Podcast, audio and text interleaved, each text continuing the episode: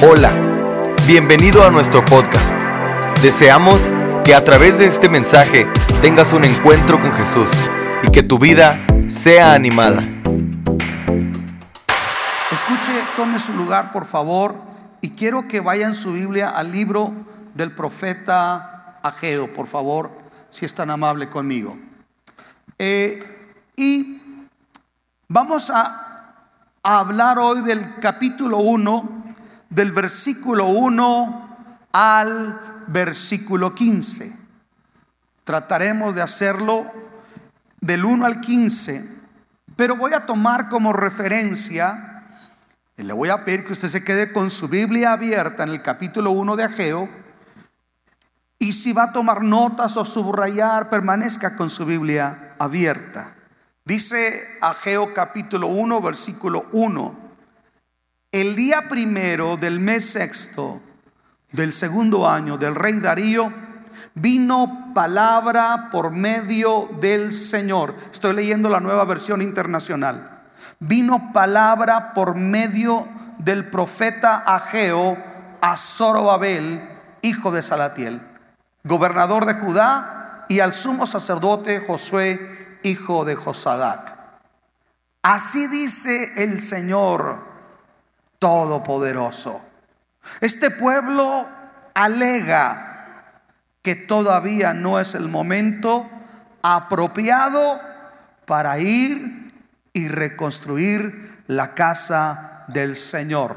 La reina Valera lo dice de esta manera. Así ha hablado Jehová de los ejércitos diciendo, este pueblo dice, no ha llegado aún el tiempo, el tiempo de que la casa de Jehová sea reedificada. Ageo fue uno de los tres profetas que se conoce como profetas post-exílicos, es decir, hubo nueve profetas previos que profetizaron antes de la caída de Judá y de Israel, y hubo otros como Daniel y Ezequiel que predicaron durante el cautiverio de 70 años en Babilonia. Posteriormente hay otros profetas que es eh, Ageo, eh, Zacarías y Malaquías, que esos predican ya cuando o profetizan cuando el pueblo regresa de la cautividad. Y me llama la atención porque a través de estos profetas Dios trae la palabra para que el pueblo pueda hacer lo que Dios quiere que ellos hagan. Quiero comenzar cómo el significado del nombre de Ageo está ligado a su ministerio. Ageo quiere decir festivo o solemne.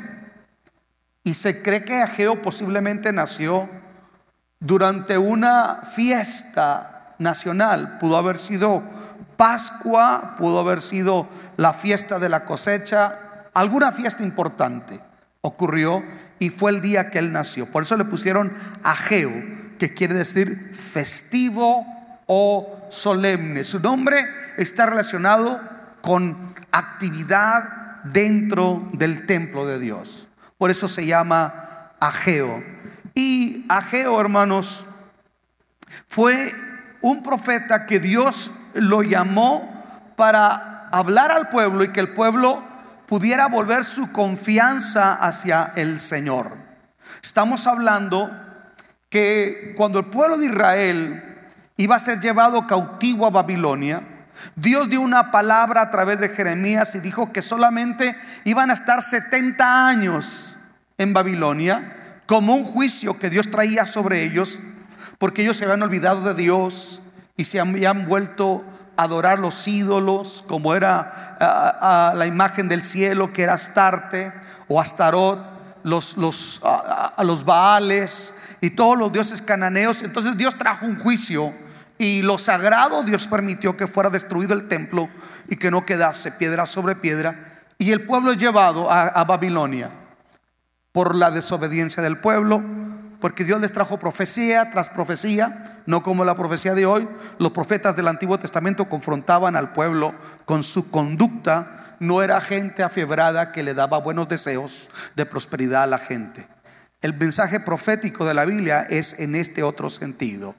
Alguien que confronta al pueblo. Pero aún así ellos decidieron ser eh, obstinados. Gracias hermano. Decidieron ser obstinados. Entonces vino consecuencias. Pero Dios, Dios dio orden que solamente 70 años y que después de 70 años un rey que todavía no nacía llamado Ciro, Dios habló acerca de él, que Ciro iba a dar la orden para que los judíos regresaran y reconstruyeran la ciudad de Jerusalén y el templo. Entonces cree que muy posiblemente Daniel, quien sirve durante el reinado de Babilonia y de los medopersas, Daniel le recuerda la palabra a Ciro Posteriormente el rey Ciro es sucedido por, por Darío o Artajerjes. Y cuando estos otros reyes se ha dado un edicto, si usted libro, lee el libro de Esther, el, el, edicto del rey de Media y de Persia no podía ser abrogado. Lo que el rey decía se tenía que hacer al pie de la letra, salvo que él hiciese otro edicto diferente para contrastar. Entonces ya estaba el edicto por Ciro. Nehemías viene y llora y mira la ciudad en ruinas. El copero del rey, Dios le dice, ¿por qué lloras? ¿Por qué estás triste? Porque la casa de mis padres. Aunque vamos a poner a Ciro, Ciro está diciendo, aunque ahora yo estoy en Dallas, en Chicago, en Los Ángeles, tengo todo, he sobrevivido, he salido adelante. Yo nací aquí, pero mis padres que me llegaron, me trajeron de Zacatecas o de Jerusalén, dicen que ahora está en ruinas, está destruida y el templo de Dios está hecho ruina. Y le dice al rey, ¿qué quieres? Y este hombre ora y ayuna. Y el rey le da la oportunidad de que su copero vaya y reconstruya Jerusalén. Ahora, hay un problema, aunque hay cartas y todo esto, llegan hermanos y construyen, y cuando empiezan a reconstruir los muros de Jerusalén, echan el cimiento del templo solamente y construyen el altar del sacrificio. Pero en eso se levanta oposición, diga conmigo oposición. Se levanta Zambalac, Tobías, se levantan los, los samaritanos, los enemigos del pueblo de Dios, porque siempre que usted y yo vamos a hacer lo que es de Dios, yo dije, va a haber oposición. Cuando usted y yo vamos a hacer la obra de Dios, va a haber oposición. Cuando vamos a hacer lo correcto, no espere que el mundo le aplauda. Entonces ellos enfrentan la oposición. Ya venían con la carta del emperador, que nadie los podía tocar. Que al contrario les tenían que dar dinero y madera. Y llegan, escuche, con riqueza. Pero cuando sientan las bases, escuche, dicen, pues es que hay luchas, hay pruebas. Entonces, la madera, el dinero y los materiales que eran para la casa del Señor, se queda ahí inconcluso. Y se cree que por un periodo, ellos llegaron 18 años antes de que Ageo de esta profecía. Y se cree que por 15 años, solamente trabajaron dos años o tres, y por más de 15 años, 15, 14 años, la obra se dejó inconclusa a la mitad. Escuchen esto, la obra se dejó a la mitad. Cuando la obra se deja a la mitad por tantos años, entonces Dios levanta al profeta Ageo. Y el profeta Ageo le habla al gobernador que es Josué, el hijo de, de, eh, eh, de Zorobabel, perdón, le habla Dios a Zorobabel, perdón, hijo de Salatiel, que es el gobernador de Judá, y le habla al sacerdote. Es decir, le habla a la clase política y le habla a la clase religiosa, porque cuando dejamos lo de Dios, escuche, Dios no hace excepción. Dios lo mismo le va a hablar al gobernador que le va a hablar al liderazgo espiritual. Entonces Dios dice estas palabras. Así ha hablado Jehová de los ejércitos diciendo, este pueblo dice, no ha llegado aún el tiempo, el tiempo que la casa de Jehová sea reedificada. Así ha hablado este pueblo. La nueva versión internacional lo dice de esta manera.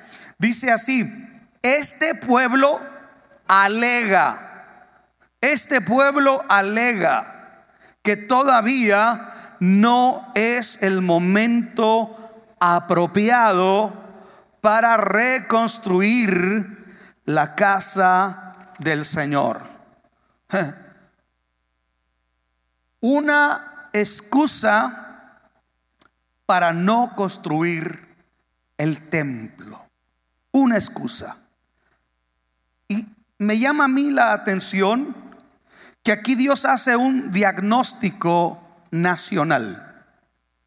Un diagnóstico nacional. Hoy en día se hacen diagnósticos para medir las economías. ¿Por qué hay un superávit, perdón, un déficit o un superávit?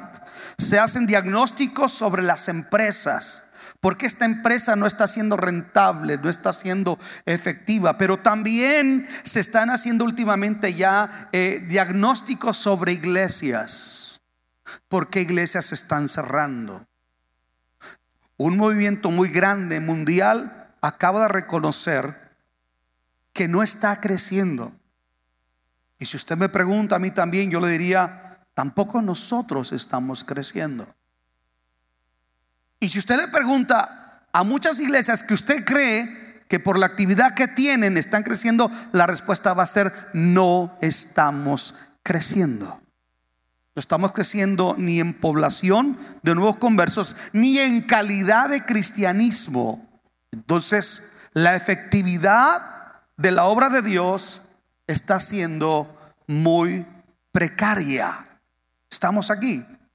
Dios hace un diagnóstico sobre la nación y quiero que veamos este diagnóstico. En el verso 2, Dios dice, este pueblo alega que no ha llegado el tiempo de reconstruir la casa del Señor. Verso 3. También vino esta palabra del Señor por medio del profeta Ageo. Dice la nueva versión internacional, ¿acaso es el momento apropiado para que ustedes sí residan en casas lujosas o artesonadas? Dice la Reina Valera 60. O sea, ustedes sí pueden vivir en casas lujosas y artesonadas mientras que esta casa está en ruinas. Está preguntándoles Dios. Así dice ahora el Señor Todopoderoso. Reflexionen sobre su, su proceder. Es decir, meditad bien sobre vuestros caminos. Ustedes siembran mucho pero cosechan poco. Comen pero no quedan satisfechos. Beben pero no llegan a saciarse. Se visten pero no logran abrigarse. Y al jornalero se le va su salario como por un saco roto Así dice Jehová de los ejércitos. Por segunda vez, meditad bien sobre vuestros caminos. Nueva versión internacional, reflexionen sobre su padecer. Vayan ustedes a los montes, traigan madera, reconstruyan mi casa. Yo veré su reconstrucción con gusto y manifestaré mi gloria, dice el Señor. Ustedes esperan mucho, pero cosechan poco. Les vuelvo a repetir, ojo, ustedes, tu familia, tu negocio, tus sueños, esperan mucho, pero cosechan poco. Y lo que acumulan, lo que almacenan en su casa, dice Dios, yo lo disipo en un soplo. ¿Por qué?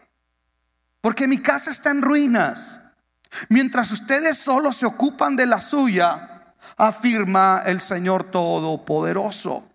Por eso, por culpa de ustedes, los cielos retuvieron el rocío y la tierra se negó a dar sus, productos. Yo hice venir una sequía sobre los campos y las montañas, sobre el trigo y el vino nuevo, sobre el aceite fresco y el fruto de la tierra, sobre los animales y los hombres, y sobre toda la obra de sus manos.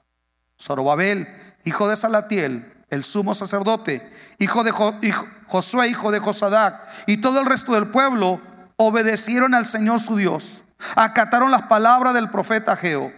Pero antes de seguirle, yo quiero detenerme en el diagnóstico. Y el diagnóstico es que el pueblo cuando abandonó aquello le provino unas circunstancias y una situación muy precaria y muy difícil, de mucho esfuerzo, de mucha dedicación de ellos, pero con pocos resultados a la hora de términos o de números o de cifras reales.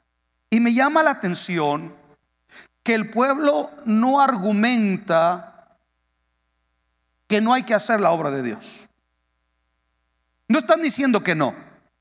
Simplemente están diciendo, bueno, eh, si hay que hacerlo, pero todavía no. Si hay que hacerlo, pero ¿qué? Pero todavía no. Suena espiritual. A veces damos respuestas que parecieran espirituales, pero de espirituales no tienen absolutamente nada. Se dice que un día hubo una, una celebración en el infierno. Satanás convocó a todos sus demonios y dijo, tenemos que replantearnos estrategias para que la gente se pierda.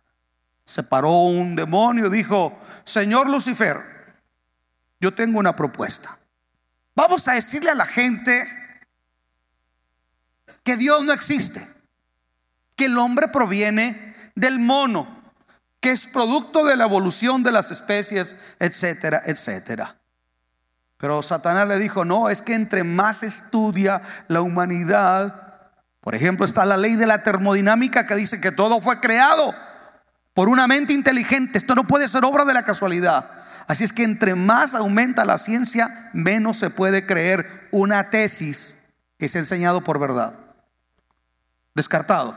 Se para otro demonio y dice, Señor Satanás, yo tengo otra propuesta. Vamos a decirles que Jesús no es la única opción, que también están los ovnis.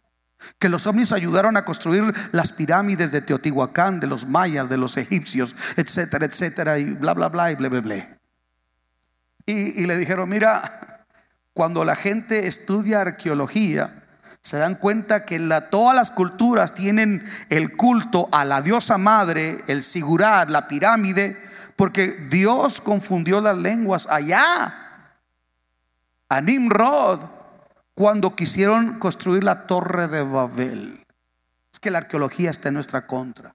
Pero se paró otro demonio y dijo, Señor Lucifer, yo tengo una propuesta adelante. Dijo, mire, vamos a decirles que la Biblia es la verdad, que hay un creador, que es todopoderoso, que se reveló a través de Israel, que los diez mandamientos es lo mejor que Dios ha dado para, para ética, que ese Dios se hizo carne, habitó entre la humanidad, es Dios mismo que murió en una cruz, que dio su vida para la salvación de la humanidad que resucitó entre los muertos y que ha mandado que se predique el perdón de pecados en su nombre a todo el mundo. Vamos a decir que todo eso es verdad, pero que ya habrá tiempo para arrepentirse. Se puso de pie todo el infierno y aplaudieron tal propuesta. Satanás dijo, esa es la mejor y la más brillante idea que he escuchado decirle a la gente la verdad, pero dejarla ahí ambivalente sin que tome una decisión, sin que tome una respuesta. Que pueda decir, está bien, pero ya habrá tiempo. No hay nada más peligroso que el letargo espiritual. No hay nada más peligroso que retardar lo que no podemos posponer. No hay nada más peligroso que pararse frente a Dios y decir es verdad que Dios me está hablando a que deje este tipo de pecado. Es verdad que Dios me está hablando a que abandone tal o cual práctica pecaminosa. Es verdad que Dios me está hablando a que deje de hacer esto o aquello. Pero ya habrá tiempo. Me acuerdo que un tiempo se fue gente de la iglesia porque empezamos a tener reuniones con los adolescentes. Y les dijimos, no creemos en cántico nuevo que los adolescentes tienen que tener novio. Eh, la Escuela de Psicología Americana y la misma Iglesia Católica reconocen y recomiendan esto. Mire, mejor a veces los católicos están más centrados que nosotros. La adolescencia no se puede tener novio. Hay que tener amigos en la iglesia. No está preparado. Entonces nosotros llamamos gente, le dijimos, hermano, mire, esto y esto y esto. Y había, había mamás que se molestaron, se indignaron. Y nos dijeron, no, no, yo en mi casa mando yo. Bueno, en su casa manda usted, pero aquí mando yo. No es que deben dejar que los jóvenes disfruten y hagan y ya más adelante que decidan. Qué mentalidad más contraria. Cuando la Biblia dice, bueno, les al joven llevar el yugo desde su juventud. ¿Desde cuándo? Desde su juventud. Escuche esto. Y hubo gente que se molestó porque su criterio deformado creía que estaba por encima del consejo de Dios. Y esa gente le decía a sus hijos, no hijo, está bien, dale vuelo al hilacha, let the good times roll, ya vendrá el tiempo cuando tú madures, así como maduré yo, vieja loca, nunca maduró ni ella ni sus hijos. Diga el predicador está despertando. Me voy de Harvard a la chaveña. Escuche esto, no ha llegado aún el tiempo. Ah, esa mentalidad en nosotros mismos. Muchos de ustedes dicen, Cántico Nuevo es una iglesia donde va más o menos gente. Yo, yo para qué me involucrar? Otro lo va a hacer. Yo más adelante. Pero a mí me llama la atención que tal indiferencia y tal pasividad ofende de tal manera al Señor que mire cómo Dios se refiere a su pueblo. Vaya conmigo de nuevo al versículo 2. El Señor les dice, este pueblo alega, o este pueblo dice, no dice mi pueblo. Hello. Dios debería decir mi pueblo, porque es como Dios se refiere a su pueblo. Pero cuando nosotros actuamos de esa manera, ¿sabe qué Dios dice? Este pueblo despectivo. Cuando el pueblo ofendió a Dios y adoraron al becerro de Moloch, cuando Moisés se tardó 40 días en bajar, Dios le dijo, este pueblo. Y Moisés le decía, no, Señor, tu pueblo. Y Dios le decía, no, este pueblo. Y es más, Moisés, no batalles, los destruyo a todos y te levanto otro pueblo. Oh, hello, hello, hello, hello. Esto no cabe en la mentalidad egocentrista hedonista del cristianismo de hoy.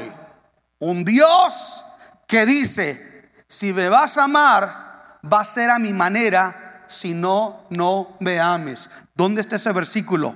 Amarás al Señor tu Dios con todo tu corazón, con toda tu alma y con todas tus fuerzas. Nuevo Testamento, Jesús dice, si alguno quiere venir en pos de mí y ama más a su padre, a su madre, a su hacienda, a su riqueza, a su negocio, no puede ser mi discípulo. El mismo carácter en la ley y en la gracia es de un Dios, escuche, que a veces lo hemos presentado como un mendigo. Un Dios que a veces hemos presentado como un Dios que está desesperado porque usted no quiere venir. Perdóneme, pero discúlpeme. I'm sorry, but excuse me. Déjeme le digo una cosa. Te enseñaron mal la teología chifada que te estuvieron diciendo, Dios no te necesita. Dios no necesita tu dinero. Tú eres el que necesitas a Dios. Tú eres el que necesita diezmar. Tú eres el que necesitas alabarle. Dios no te necesita y Dios no me necesita.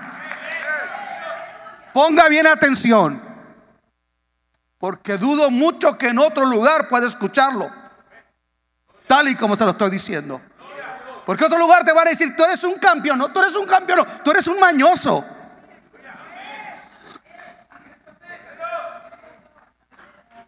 Este pueblo despectivo, distancia, porque no hay intimidad. Porque hay intimidad cuando amamos lo que Dios ama. Hay afinidad con Dios. Escuche esto. Hay afinidad cuando conocemos y amamos lo que Dios ama. No porque usted trae una Biblia, viene a una iglesia, conoce cantos y se para aquí cada domingo, quiere decir que usted realmente sea cristiano. ¿Usted cómo sabe si Dios está diciendo este en lugar de mi hijo amado, en el cual tengo contentamiento? Este pueblo alega, wow, la nueva versión internacional extrae del, del verbo hebreo algo que no nos dice la reina Valera. Es el pueblo está argumentando, señoras y señores. Es un pueblo que está argumentando. Es decir, es un pueblo que murmura contra Dios. No ha llegado aún el tiempo de que la casa del Señor sea reedificada. Vamos a pensar en los eh, excusas que ellos tenían. Ellos podían decir, por ejemplo, la tierra estuvo desolada 70 años, esto va a ser un trabajo muy difícil. El trabajo es arduo. Ellos podían decir, no tenemos el suficiente dinero para emprender esto. Ellos podían argumentar, los enemigos de alrededor son muy hostiles y se resisten a que hagamos la obra. Ellos podían decir también, que era mejor quedarse en el confort de Babilonia, donde ya habían prosperado, que regresar y reconstruir algo desde abajo. Esos eran sus argumentos. Y escuche, había uno que todavía parecía más espiritual, porque se cree que cuando Ageo se levanta faltaban dos años para que se cumplieran los 70. Escuche, pero ya antes, 18 años, había venido una avanzada, porque antes que se cumplieran ya había un edicto. Esto nos habla algo nosotros. A veces, escuche, los castigos de Dios, vamos a llamarlo así, Dios extiende misericordia y no nos llega como nos tenía que llegar. Dios a ellos permitió que 18 años antes del cumplimiento de los 70 pudieran reconstruir aquello, porque Dios no se deleita en que su obra esté en ruinas. Dios no se deleita en que los pueblos paganos se mufen de la obra de Dios. Y Dios está moviendo a su pueblo, tocando el corazón de Ciro, el corazón de Darío, el corazón de Artajerjes. Están firmando cartas y digan, el que se meta con los judíos va el edicto del rey. No se metan con ellos. Al contrario, denle dinero, denle madera para que reconstruyan la casa. Sin embargo, a veces el mundo está creyendo más en nosotros que nosotros en lo que Dios ha dicho de nosotros. Aló, escuché. Me llama la atención que el pueblo tiene muchas excusas. La pregunta es, ¿cuáles son nuestras excusas el día de hoy? Porque Olvidé decirle que aunque el tema general, el nombre de la, de la serie es la ruta correcta a la perfecta o a la correcta realización, e, e, el, tema de hoy es estableciendo prioridades correctas. Entonces Dios dice, no puede haber una verdadera realización si no hay un orden de prioridades correcto. Escuche, no importa qué tanto le sobe la panza a Buda. No importa qué tanto traiga usted la, la pata de conejo en la cartera. No importa qué tanto usted envíe dinero a los teleevangelistas ladrones que dicen 100 róbame, despójame y que usted pacte no importa qué tanto usted pacte. Si usted y yo no tenemos el orden de prioridades correcto, tu familia, tu vida espiritual, tu negocio, tus sueños, dice Dios, no se van a lograr. El argumento que faltaban dos años parecería espiritual.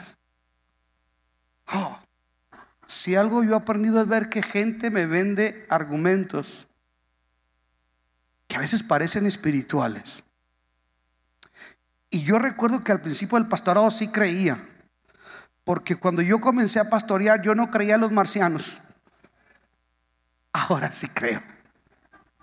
Y muchos de ellos traen Biblia a su nombre.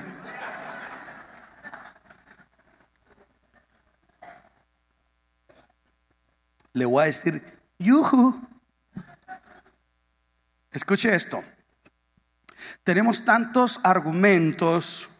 Yo les aconsejo mucho a ustedes, señoras y señores, quieren leer buenos libros cristianos de diagnóstico de la iglesia, dejen de ver toda la mercadotecnia de los canales cristianos y empiecen a leer libros de Barna. Esta persona nos habla de los números reales de dónde está la iglesia del Señor en los Estados Unidos. Entonces déjenme le digo algo. Dios está diciendo, ustedes por esta razón, porque argumentan argumentos baratos, argumentos que, que no tienen sentido, argumentos que no son válidos, les dice el Señor, por eso ustedes están batallando como están. ¿Y qué es lo que está pasando? Ustedes siembran mucho y recogen muy poco comen y no se sacian, beben y no quedan satisfechos, se visten, no se calientan. Y el que recibe, aún el jornalero, el que recibe su jornal a, diario, dice, lo recibe en saco roto. Y Dios le dice antes de eso, mediten bien sobre sus caminos. Pongan su corazón en cómo están viviendo. Anoche le pedí a uno de mis mentores en teología que nos diera una clase de capacitación para los líderes de células, porque no estamos creciendo en las células.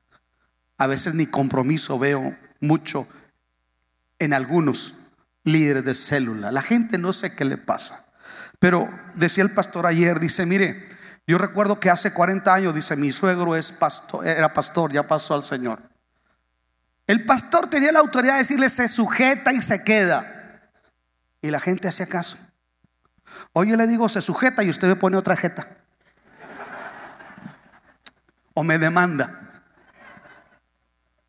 Hoy tenemos que hacer circo, maroma y teatro. Escuchen esto. Se dispararon los motivadores externos. Yo mismo los he practicado. Juan Pueblo. Juan Pueblo. Todo un mes para ustedes. Vamos a gastar lo que no traen. Tenemos trayendo predicadores. Vamos a tenerle café y donas para que venga. Motivadores externos para que venga. Y aún así no vienen. Yo ya me voy allá porque aquí está media pantalla. Allá en la otra iglesia, no hombre, la pantalla está hasta arriba. O pues vaya que lo apantallen. Aló. En aquella otra iglesia si tienen a Disneyland para los niños y tienen MTV para los jóvenes. Pero a lo mejor no tiene una palabra como la que usted está recibiendo ahorita. Y se lo digo delante de Dios. Déjeme le digo algo. Cuánta excusa barata le hemos dado al Señor ¿Qué no hace uno para que los mismos cristianos vengan y se involucren? Tenemos la generación más rebelde de cristianos que mira a ver qué le pueden dar. Es que yo no me siento a gusto. ¿Quién le dijo que aquí es para sentirse a gusto? Aquí es para que usted sea confrontado, incomodado y desafiado a vivir la vida que Dios establece. Esto no es un circo. Esto no es sábado gigante que los pare a todos a mover la colita. No, no, no.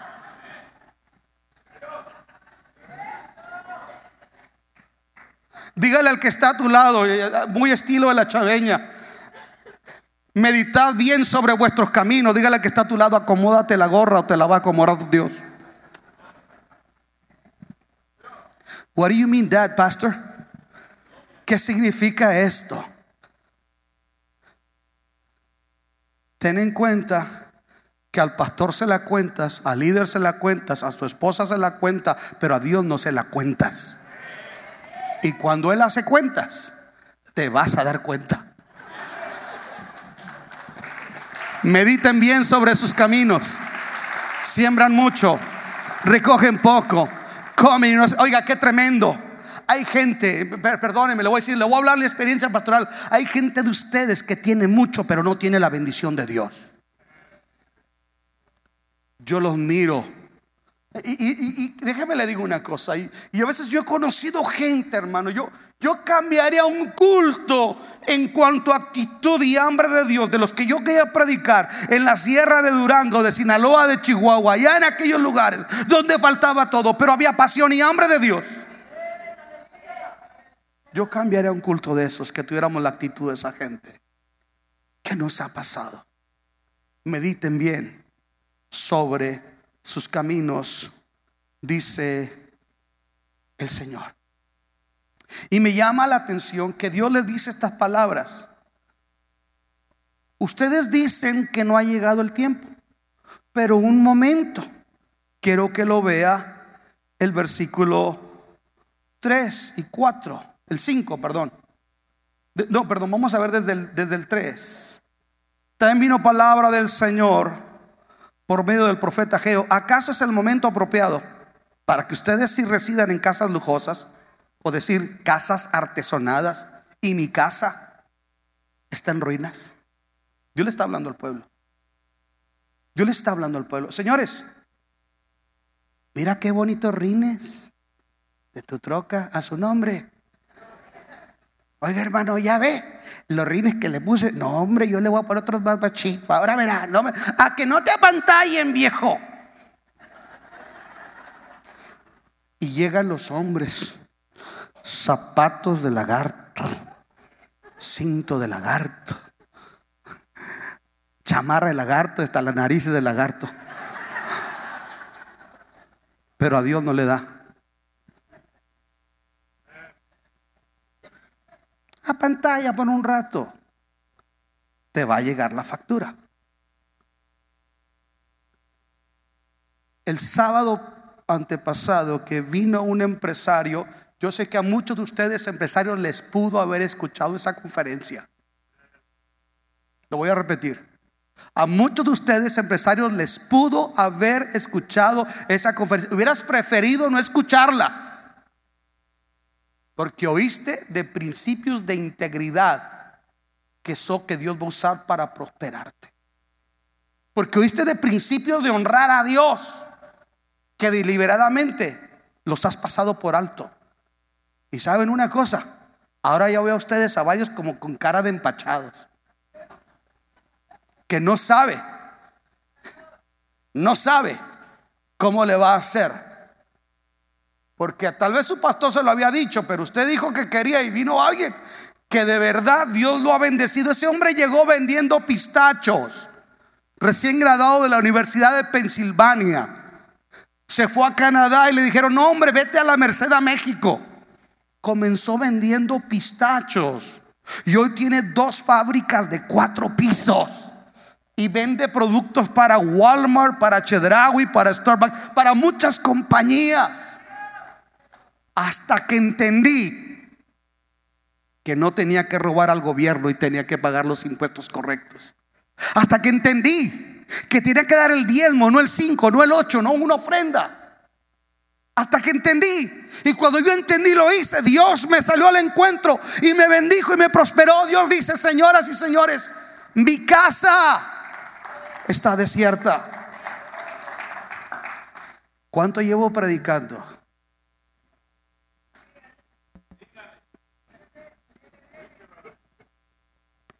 Ah, mire, le voy ¿me permiten que les lea unas excusas, hermano, de la gente de hoy?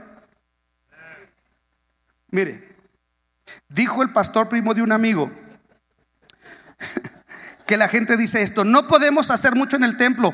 Yo estoy cansado de vivir en un cuchitril. Es tiempo de comenzar a remodelar nuestra casa. Otra gente puede decir, Dios quiere que preste atención en el hogar. La casa es primero. Yo participaría con más dinero en la construcción del templo, pero todo mi dinero está comprometido con la renovación de mi casa o la inversión de mi negocio. Viejo, nosotros no estamos viviendo de manera extravagante. Mira todas las otras casas del vecindario. Mira los carros en sus entradas. Otra persona dijo, alguien debería de comenzar a trabajar en el tiempo. Espero que haya, alguien que pase adelante, tome la obra, la iniciativa. Yo cuando termine lo mío. Escuche.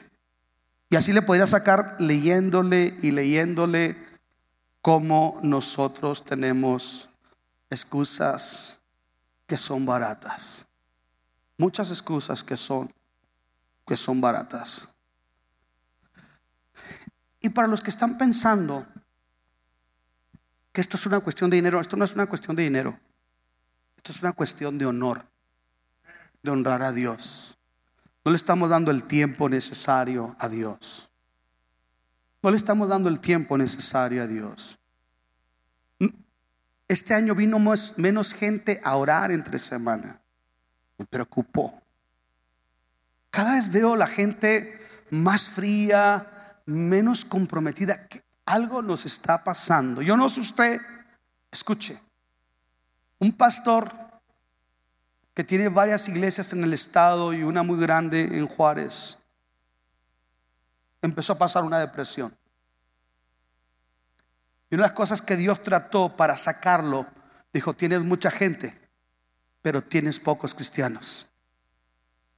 El pastor tuvo que con lágrimas reconocer que por tiempo se había ido dándole a la gente lo que la gente quería, pero dejó de incomodar. Dejó de decir lo que la Biblia decía que tenía que decir para que no se fuera a ir aquel, para que no se fuera a querer, a, a querer ir aquel otro. Hermanos, anoche, ayer, antes de las seis de la tarde, pasamos Terillo por una iglesia católica cerca de aquí. Sábado en la tarde, tienen reuniones los sábados en la tarde, lleno el parking lot. Hoy nosotros ya no hacemos eventos sábado, porque ustedes tienen tanta gracia Descansan tanto en la gracia y no en el sacrificio de las obras, que saben una cosa, cada vez más estamos mermando en cuanto a compromiso, en cuanto a entrega, en cuanto a consagración, en cuanto a búsqueda de Dios. Y entonces nos preguntamos por qué nos estamos divorciando. Entonces nos preguntamos por qué estamos cayendo en infidelidad, en adulterio. Entonces nos estamos preguntando por qué la siguiente generación está yéndose a fumar marihuana y no quiere seguir las cosas del Señor. Nuestros hijos nos oyen murmurar en la casa y después nos preguntamos por qué ellos están rebeldes meditad bien sobre vuestros caminos. Consideren sus caminos. Yo he orado todo este mes de enero que Dios nos mueva a nosotros a considerar nuestros caminos. Porque Dios no tiene problema en bendecirnos. Yo dije, Dios no tiene, de Él es el oro, de Él es la plata. la pregunta es que Dios nos va a decir, como nos dijo el otro día el pastor Amir Kasemi, todos los que quieren poner un negocio y quieren que Dios los bendiga, la pregunta es, ¿para qué quieres dinero? ¿Para qué quieres dinero? ¿Para qué? ¿Cuál es el propósito? Ahora que yo entré a estudiar la maestría, uno de los principales maestros nos dijo, ¿para qué quieres saber más? ¿Cuál es el propósito? Jactarte que tienes una maestría o un doctorado y presumir, o para qué quieres más. Y nos compartió su experiencia el maestro. Dice, cuando yo tenía muy poca gente en la iglesia y comenzamos el ministerio, un día acostados en el suelo porque no había muchas cosas, comenzábamos, él y su esposa, dice, que el Señor le dijo, sabes una cosa, mi pueblo merece lo mejor. Tienes que prepararte. Dice, pagué mi licenciatura, mi bachillerato, mi posgrado, mi maestría, mi doctorado. Hoy tiene cuatro o cinco doctorados y es un hombre apasionado por la enseñanza. Cuando yo oigo a esa gente, digo, ¿qué tipo de cristianismo yo quiero ser? Quiero ser uno más que le entran al asunto de la relevancia. Quiero ser uno más embriagado, simple y sencillamente con lo que se llama logro o éxito cristiano. O quiero ser alguien que está formando vidas impactando corazones, gente que se vaya verdaderamente al cielo, no gente que se muere y no sabemos ni a dónde se fue. No sé si me está entendiendo. Querían que me preparara. Aquí está el resultado. ¿Cómo ve? ¿Le seguimos por aquí o nos quedamos con los decretos? Porque esto es más fácil. Mire, Luis ha estado batallando. Yo me bajo y le digo, Luis, ramba cachamba, rambo, saca la bazuca. Así dice el Señor. Te vas a sacar la lotería. Caerán a tu lado mil y diez mil a tu diestra. Ponte al tiro para que lleguen a ti. Yo puedo hablarles buenos deseos. Yo puedo hablarles circo, maroma y teatro. Pero déjenme le digo una cosa. Si no hay el orden de prioridades correcto. Yo dije, si no hay el orden de prioridades correcto. En los 60, este era el orden de prioridades. Dios, iglesia, familia, trabajo y hobby. Hoy es hobby, trabajo, familia, iglesia y el último, Dios. ¿Sabe usted que la iglesia en los 50 será más efectiva que la iglesia de hoy? Porque algo está pasando. Si sacáramos a todos los cristianos del paso en varios vuelos de jumbo, de esos aviones gigantes, y los sacáramos a todos en un día, se mediría el efecto de la ausencia de nuestro cristianismo. Contéstese usted esa pregunta. Estoy por terminar. Pero quiero hablarles de los últimos. Lo que Dios le dice a ellos que tienen que hacer. En el versículo 7 del capítulo 1 el Señor les dice, así dice el Señor, reflexionen sobre su proceder, su proceder, perdón. Vayan ustedes a los montes, traigan madera y reconstruyan mi casa y veré su reconstrucción con gusto y manifestaré mi gloria, dice el Señor. ¿Sabe? Dicen los historiadores que el pueblo había gastado la madera que era para el templo, la habían gastado en sus casas. Por eso Dios no mira, eh, eh, no es que Dios esté en contra, Dios está a favor de que usted prospere, eso no es el problema. El problema no es que usted tenga una casa bonita, un carro bonito, eso no es el problema, porque tampoco estamos promoviendo la mediocridad. El problema, dice el Señor, es que hemos dejado lo principal y a veces hemos usado lo que no deberíamos en donde no deberíamos. Y Dios le está diciendo, suban al monte porque la madera que tenían se las habían dado otros reinos. Ni siquiera pagaron por ella. Fue bendición. Pero ahora ustedes, si quieren realmente agradarme, ustedes van a tener que hacer el sacrificio de subir al monte, talar los pinos, los cedros, cortar la madera y venir y reedificar. Les va a costar reconectarse. Les va a costar asumir una disciplina de santidad perdón, de búsqueda de Dios. Alguien me está boicoteando.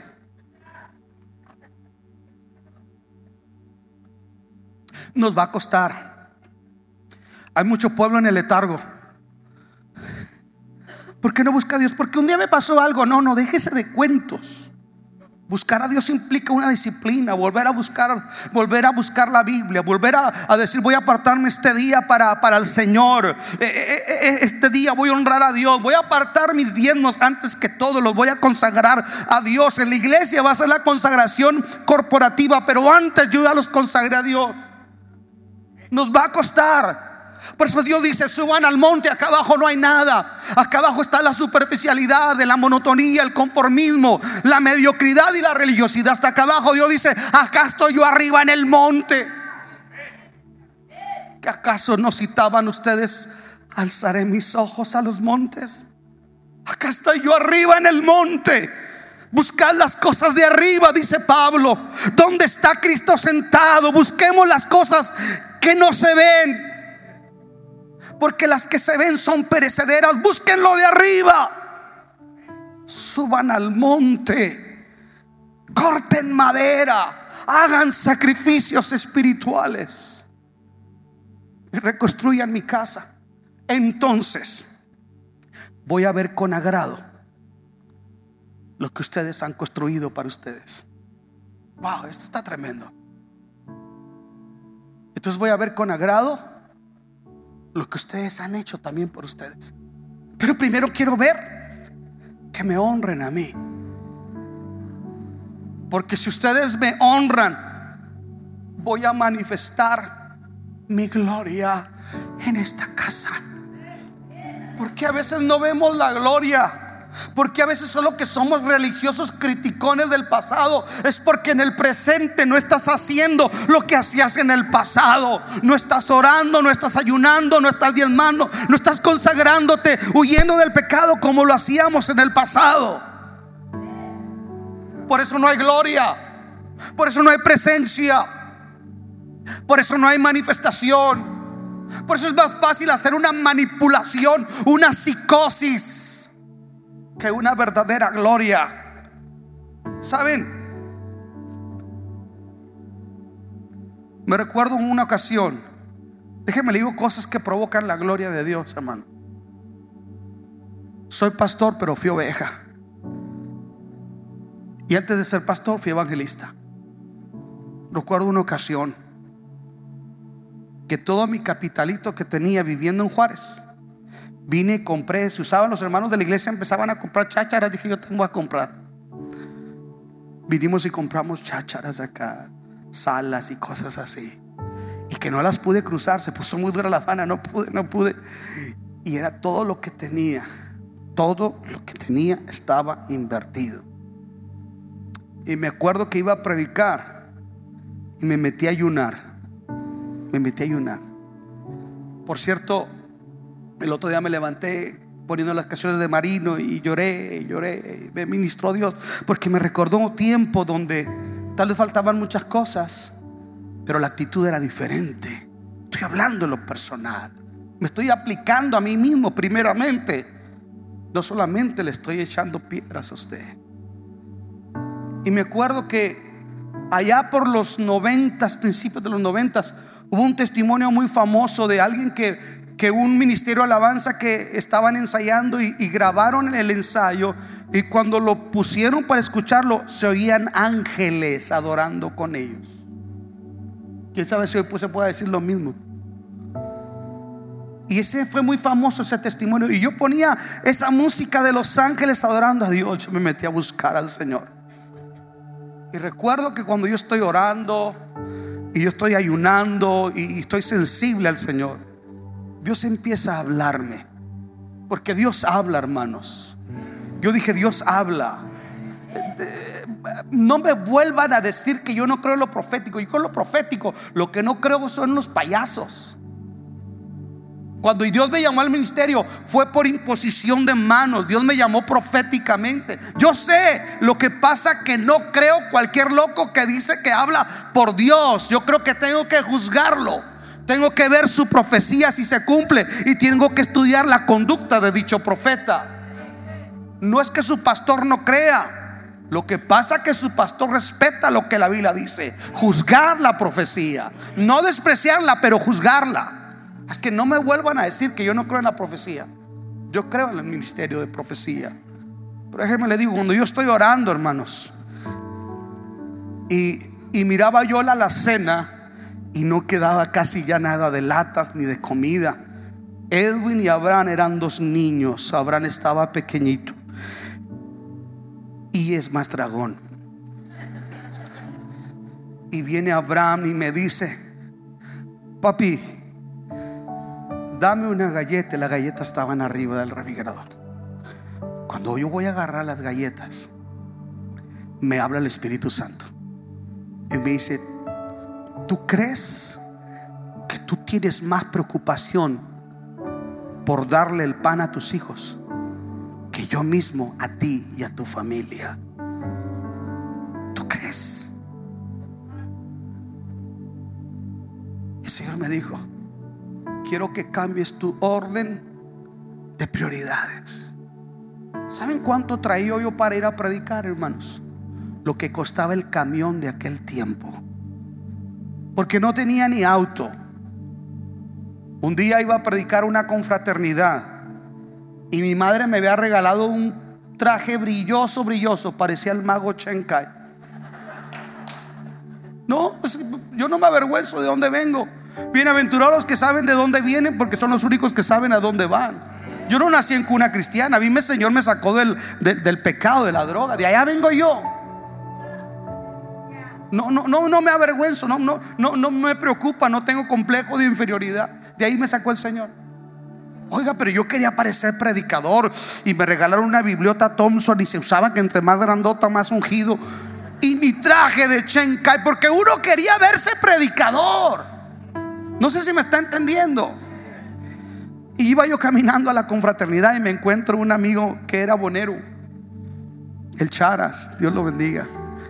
Y me ve de traje y se ríe porque antes habíamos tomado juntos y todo. ¿A dónde va Luisito? Le digo, pues voy a predicar. De veras, yo lo llevo. Ahí voy en, ancas en la motocicleta, hermano. Yo estaba más flaco, hermano, de lo que usted se imagina. Chiquito, así bajito, buen mozo, pero llego. Llego a la confraternidad y era el predicador oficial. Y yo le, digo, hermano, ya, ya llegué. Y le dijeron, sí, dile a tu papá que ahorita les ponemos aquí una cinta. Le digo, no, yo soy el predicador. Yo, yo soy predicador. Llegué a tener desprecios, gente que dijeron, ah, este mocoso, y que me daban el micrófono. Yo me metía con Dios, hermano. Es lo que yo hacía. Yo me metía con Dios y trabajaba duro, pero me metía con Dios. Me soltaban el micrófono y caía el poder y caía la gloria de Dios. Llegué, llegué a ir deprimido en un camión con una Biblia que se bajaba uno apestando a cigarro, hermano. Y dice, hermano, discúlpame, yo no fumo, pero es que venía en el camión, ¿no? Llegué a andar con mi esposa y mis hijos. Esas lomas de Juárez allá, hermano, de un camión a otro para ir a predicar. Y no siempre había una ofrenda. Allá en la periferia. Por eso cuando me dicen, está muy lejos. Ah, está muy lejos tu corazón de Dios. Escuche, recuerdo que fui a predicar en una iglesia prediqué, el Señor se manifestó. El pastor se levantó y empezó a profetizarle, gente de la iglesia, el don de ciencia, Dios obrando, hablándole a gente específicamente. Y entonces eh, aquel hombre vino y me pidió que me postrara sobre mis rodillas, me postré en el suelo y agarró una vasija de aceite y me la vació en mi cabeza. Entonces Dios me empezó a hablar todo lo que Él me había hablado el día que Él me llamó al ministerio y me bautizó con el Espíritu Santo. Palabra por palabra, por un pastor que ni me conocía.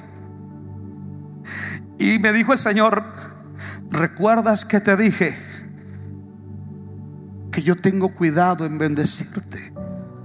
Que cuando se terminan tus recursos comienzan los míos que lo que tú has honrado, como dice el Salmo 20, Jehová te oiga en el día de conflicto, haga memoria de todas tus ofrendas. Yo soy un Dios que tiene memoria de tus lágrimas, de tus oraciones, de tus ayunos, de barrer la iglesia, de trabajar, de padecer agravio, de pelear la buena batalla. Soy el Dios que tiene un libro de memorias. Y, y me recuerdo cuando aquel hombre de Dios profetizó, eso solamente lo hace un pastor si Dios lo guía. Dice, todos los diezmos de este día y todas las ofrendas que se han recogido son para mi siervo. Deseamos que Dios haya hablado a tu vida de una forma especial. Si deseas saber más sobre este ministerio, visita nuestra página www.canticonuevo.tv y nuestras redes sociales Cántico Nuevo EP. Y recuerda, tus mejores días están por venir.